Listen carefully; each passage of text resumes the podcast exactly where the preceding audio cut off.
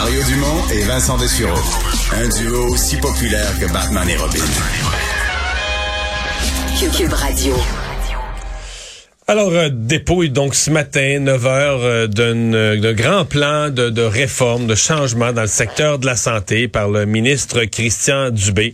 Euh, une des choses intéressantes, c'est de voir à quel point, parce qu'un de ses plans, c'est de, mobiliser, de remobiliser le, réseau, euh, de s'assurer que, il parle même que le le gouvernement devienne le ministère de la Santé un employeur exceptionnel, un employeur exemplaire. On en discute avec euh, Julie Bouchard, présidente de la Fédération interprofessionnelle du Québec, la FIC. Bonjour, Madame Bouchard. Bonjour. Vous accueillez ça avec euh, quoi? Intérêt, ouverture, euh, déception? Euh, je vous dirais que c'est quand même assez partagé. On trouve que c'est un plan quand même assez ambitieux. Euh, par contre, on partage euh, le, le, le, même diagnostic du réseau de la santé que le gouvernement et il y a aussi là, des objectifs qu'on partage en commun. Par contre, là où on est déçu, c'est les moyens pour arriver aux objectifs qui n'ont pas été mentionnés et qu'on ne retrouve pas nécessairement dans le plan. Exemple. Et également euh, ben, comme exemple, euh, on a eu un engagement pour mettre fin au temps supplémentaire obligatoire. Mais quels sont les moyens que le gouvernement va prendre pour y mettre fin définitivement, alors que ça date aussi d'une promesse électorale d'il y a quatre ans? Euh, par la suite, on n'a pas non plus de, de, de, de, de, moyens pour aller là vers des ratios professionnels patients parce que ça ne se retrouve pas pour la l'éradication de la main-d'œuvre indépendante dans les agences de placement. Donc ça, ça ne s'y retrouve pas non plus. Alors c'est dans cette optique-là que pour nous, on est déçus là, ce matin.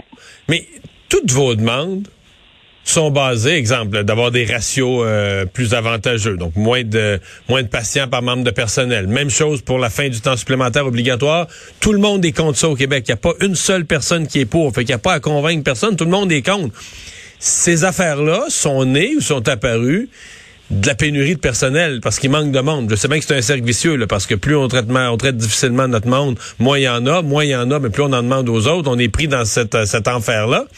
Mais euh, je veux dire, c'est où la solution miracle à ça? Ou je veux dire, quand le gouvernement a lancé une grande campagne de recrutement avec des primes, puis de l'argent, puis un milliard de l'argent des contribuables, vous avez même pas embarqué. Vous avez même pas joint pour dire euh, tambour et trompette, embarquer, euh, on va vous aider à recruter, on va faire des kiosques, faut ramener du monde. On a l'impression que la seule solution qui est de recruter du monde, euh, vous intéresse pas tant que ça. Ben, au contraire, et c'est là où je ne suis pas d'accord avec vous.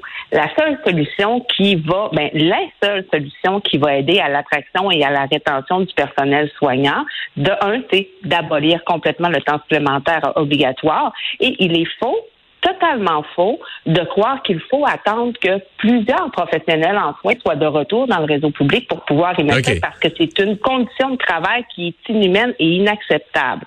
Deuxièmement, Donc vous dites demain matin, là, demain matin, on pourrait dire il n'y a plus une heure de trace de tâches supplémentaires obligatoire à nulle part, puis il manquerait pas de personnel dans aucun établissement si on fait choisir quelqu'un entre deux employeurs, un employeur qui offre d'excellentes conditions de travail, excluant le temps supplémentaire obligatoire, ou un employeur qui offre sensiblement euh, les mêmes choses, mais que le temps supplémentaire obligatoire est omniprésent dans une journée normale de travail ou une semaine régulière de travail, lequel on va choisir entre les deux. On va aller choisir celui où le temps supplémentaire obligatoire n'est pas partie prenante des conditions de travail. Ça, c'est les agences de santé, là.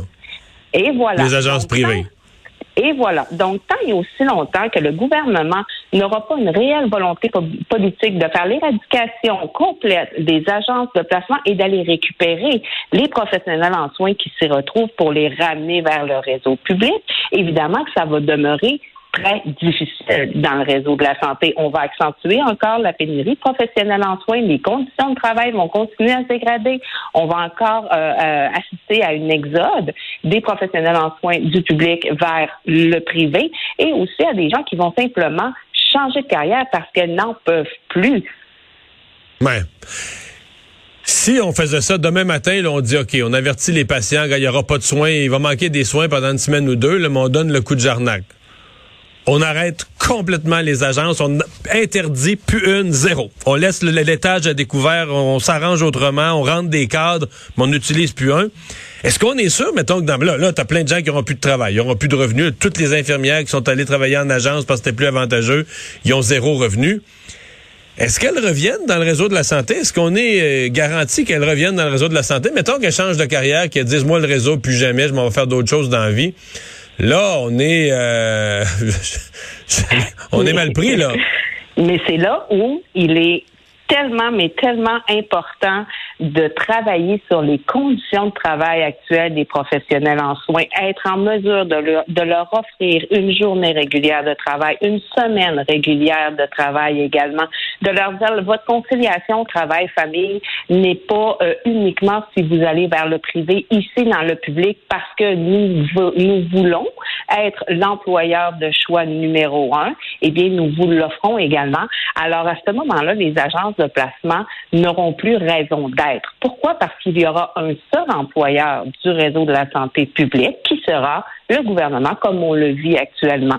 Alors, c'est vers cette option-là qu'il faut aller. C'est là où on doit travailler. Et là, présentement, ce n'est pas le cas. On le vit. Et ce n'est pas vrai qu'on peut dire, euh, ben, avec le temps supplémentaire obligatoire, une chance qu'on l'a eu, parce que sinon, on n'aurait pas passé à travers la pénurie. Mais je suis désolée, mais le temps supplémentaire obligatoire n'est pas fait pour pallier à une pénurie de main-d'œuvre et n'est pas fait non plus mmh. pour pallier, pour pallier à, à, à, un grand chantier qui va être mis aussi de l'avant dans pas long. Il est fait pour donner des soins à la population lorsqu'on est dans un, un, jugement, lorsque c'est extrêmement critique ou qu'on a une urgence euh, vraiment très, très grave. Mais sur les agences, je, comprends vous dites, dans le fond, le gouvernement, c'est au fil des années, le gouvernement s'est créé un monstre. Il a laissé s'installer des gens euh, qui prêtent de la main-d'œuvre au gouvernement, mais qui, eux, euh, c'est il leur laisse une liberté totale. Tu veux prendre une semaine de vacances, tu l'as choisi. Euh, tu veux pas faire de temps supplémentaire obligatoire, tu n'en fais pas. Tu décides de ce que tu fais et de ce que tu fais pas parce que tu te rends, tu te rends disponible ou pas disponible pour l'agence, point à la ligne. Et c'est, c'est à fond, on n'aurait jamais dû accepter euh, d'aucune façon la mise en place de ces agences-là au gouvernement. On s'est piégé. Exactement. Et c'est des centaines et des centaines de millions de dollars annuellement qui sont dépensés. Et ça, c'est à même nous, les contribuables, parce que euh, c'est des contrats qu'ils ont avec euh, les, les, établissements. Donc, c'est le gouvernement qui paie pour ça, alors que cet argent-là pourrait être réinjecté dans le réseau de la santé pour offrir des meilleures conditions de travail et aller beaucoup sur l'attraction et la rétention. Par contre, il n'y a pas de fonds de pension. Il y, a plein d'autres affaires où le gouvernement économise. Mais enfin, on fera pas ce débat-là sur le. que ça, je pense que ça coûte plus cher quand même. Vous avez raison, malgré tout. Mais j'allais dire, euh, est-ce que c'est encore vrai? Là? Parce que là, on nous dit toujours qu'il y en a moins, puis qu'il y en a moins, puis on essaie de le combattre. Mais est-ce que ça arrive encore en 2022 qu'une infirmière quitte son, son poste à temps plein dans le réseau public, s'en va dans une agence, travailler en agence, et revient, mettons, à travailler au troisième étage de l'hôpital euh, de l'hôpital Sacré-Cœur, ben que la semaine d'après, elle revient au troisième étage de l'hôpital Sacré-Cœur, qu'elle connaît très bien, passer où ce qui sont les, pots de pellules, les armoires, ben, mais qu'elle revient via l'agence?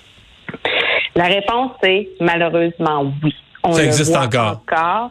Malgré que euh, à l'automne dernier, il y avait quand même eu un resserrement via quelques arrêtés ministériels sur l'encadrement des agences. Donc, euh, quelqu'un qui quittait le réseau public pour aller vers une agence privée, eh bien, ne pouvait pas travailler dans le réseau public. Si je me trompe pas, là, et c'est vraiment toute réserve pendant 90 jours. Par la suite, elle pouvait euh, retourner dans, dans retourner là, via l'agence dans l'hôpital où elle était. Et ce n'est pas seulement sur le même département. On a vu beaucoup des gens qui avaient des temps complets sur des cadres défavorables.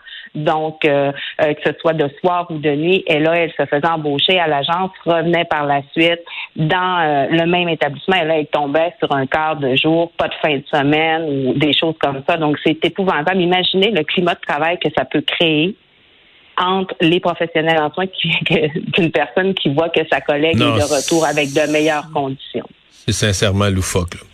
Euh, je vais vous entendre sur un autre sujet, c'est que le, rattrapage qui doit être fait pour les chirurgies. Euh, on dit qu'on veut utiliser davantage les, les, les, salles d'opération, les blocs opératoires. Il me semble que c'est un vieux problème qui traîne, puis les conventions collectives qui sont rigides, puis tout ça, puis entre le médecin, le, tout le personnel. Euh, on dit, on, c'est pas compliqué. Là, dans le privé, la même équipe de travail fait cinq chirurgies par jour dans le privé, puis deux par jour dans le public. Euh, Est-ce que ça, vous êtes ouverte à négocier des aménagements pour euh, en faire en faire plus dans le dans le réseau public? Il y a quand même une différence qui, euh, qui est importante à mettre sur la table sur euh, le nombre de chirurgies qui se fait dans le public versus le privé. D'un, c'est que mais si la chirurgie est faite dans le privé, c'est quand même le public qui prend en charge la préadmission, qui prend en charge euh, toute l'évaluation préopératoire. Donc, le public n'a pas à se, le, pardon, le privé n'a pas à se soucier de ça. C'est toutes les infirmières au public qui le font. Par la suite, les chirurgies sont faites dans le privé. Maintenant, où nous, on a de la difficulté à comprendre, c'est que oui, dans le dans, dans, dans le public, il y a toujours eu une notion de privé. On le sait, là, les GMF, il y a une notion de privé. Il y a tout le temps eu là, des ententes mm. comme ça qui se sont faites. Par contre, là où on a un problème, et ça revient encore à la discussion qu'on avait tout à l'heure, c'est au niveau des agences et au niveau des cliniques privées. Plus on a de contrats avec, mettons, le gouvernement, plus on a besoin de personnel. Et le personnel soignant se retrouve où? Dans le réseau public. Alors, qu'est-ce qui va se passer en offrant, parce qu'ils veulent augmenter quand même à 20% alors qu'est-ce qui va se passer? Ils vont venir chercher des professionnels en soins du public pour les ramener vers le privé. Et par la suite, nous, il n'y a personne pour remplacer cette infirmière ou infirmière auxiliaire-là qui est rendue dans le privé. Donc, on va encore accentuer la pénurie de professionnels en soins. C'est là mais mais mais, vous, mais vous comprenez que vous comprenez que bloc opératoire pour bloc vous m'avez parlé de, de préadmission je comprends là mais bloc opératoire pour bloc opératoire ben, dans une journée, on fait pas le même nombre de chirurgies, là, du tout, là, pas proche. Là, ben, parce que dans le public, ben là, à un moment donné, c'est le break, puis c'est ici, puis c'est ça. Puis la convention collective permet pas de passer quatre heures. Fait que là, on peut pas en commencer une, passer trois heures, parce qu'à quatre heures moins dix, tout le monde... C'est pas tout à fait comme ça. C'est pas tout à fait comme ça, parce que dans le privé, les chirurgies qui sont faites, c'est des chirurgies euh, qui sont euh, normalement là en très, très faible taux de, de, de, complications. Alors, ce sont des cataractes, des genoux, des hanches, des choses comme ça, où les risques moi, je vous parle d'équivalent. Moi, je vous parle de, de, de, chirurgie identique. Évidemment, je vous parle pas de chirurgie complète. Je parle des chirurgies identiques. Là, on nous dit qu'il s'en fait plus que le double dans des chirurgies identiques, ça fait plus que le double parce que, ben, sans mauvais jeu de mots, ça opère là. Ça opère. Est-ce que non, mais c'est parce que c'est la souplesse des conventions collectives, c'est le mode d'opération. C'est on, on, est-tu capable d'arriver à ça? convention. C'est pas une souplesse de convention collective parce que moi, dans ma convention collective, je n'ai aucun article qui vient dire combien de chirurgies l'infirmière ou l'infirmière auxiliaire ou l'inalo doit faire par jour. Ben non. Et c'est un travail qui se fait en continu. Maintenant, c'est des temps opératoires qui sont prévus pour chaque chirurgien. Donc, chaque chirurgien, tout dépendamment de la spécialité qu'ils ont, ont un temps opératoire de prévu, un nombre d'heures par semaine ou par jour, tout dépendamment de la spécialité. Alors, c'est là où euh, il y a peut-être des améliorations à avoir. Et là, faut, on, on est, là que les, Oui, mais à la fin de l'exercice, les salles dans le public là, sont utilisées. Euh, 4 heures par jour. Ils sont utilisés 4-5 heures par jour. Les... Ben, ça, il y a de l'amélioration à avoir. Pourquoi ne pas regarder qu'est-ce qui se fait mieux, que ce soit au niveau du privé ou encore dans d'autres provinces ou euh, dans d'autres pays, hmm. de voir qu'est-ce qui serait le plus ben, efficace. C'était ça, ma ça ma question initiale. Est-ce que, est que, vous êtes prête à une souplesse euh, pour permettre qu'il s'en fasse plus? Mais ça, j'ai pas de problème avec une souplesse pour qu'il s'en fasse plus, parce que de toute façon, ça n'a rien à voir avec la convention collective. Ça n'a absolument rien à voir s'il y, a des, il y a des salles opératoires qui sont ouvertes plus de 8 heures ou 10 heures par jour, en autant que les professionnels soient là, qu'on ait le bon nombre de, de, professionnels en soins pour faire euh, les soins et euh, pour avoir le nombre de lits également lorsque ça descend. Alors, euh, le problème est réglé. C'est juste une meilleure efficacité et une meilleure organisation du travail. Ça va-tu s'améliorer? J'en doute, moi. J'en doute, moi. Ben, je nous le souhaite sincèrement que euh, ça va s'améliorer. Par contre, pour qu'on voit une amélioration, euh, ça prend des actions concrètes, ça prend une volonté politique et ça prend euh, quelque chose qui va se faire très rapidement. Euh, ça suffit, là, les, les, nous allons faire des projets pilotes, on va attendre, on va laisser aller. On a eu deux grosses réformes, une en 2005, une en 2015, où on a fragilisé de manière assez considérable le réseau de la santé publique. Et là, avec euh, cette refonte-là ou ce redressement ou rétablissement, on va l'appeler n'importe comment, j'ose espérer qu'il y aura des choses qui vont être faites, qui vont être intéressantes, mais surtout, qui va permettre à la population du Québec d'avoir des soins sécuritaires et de qualité donnés par des professionnels en soins qui auront des bonnes conditions de travail. Madame Bouchard, merci. Ça me fait plaisir. Bonne fin de journée.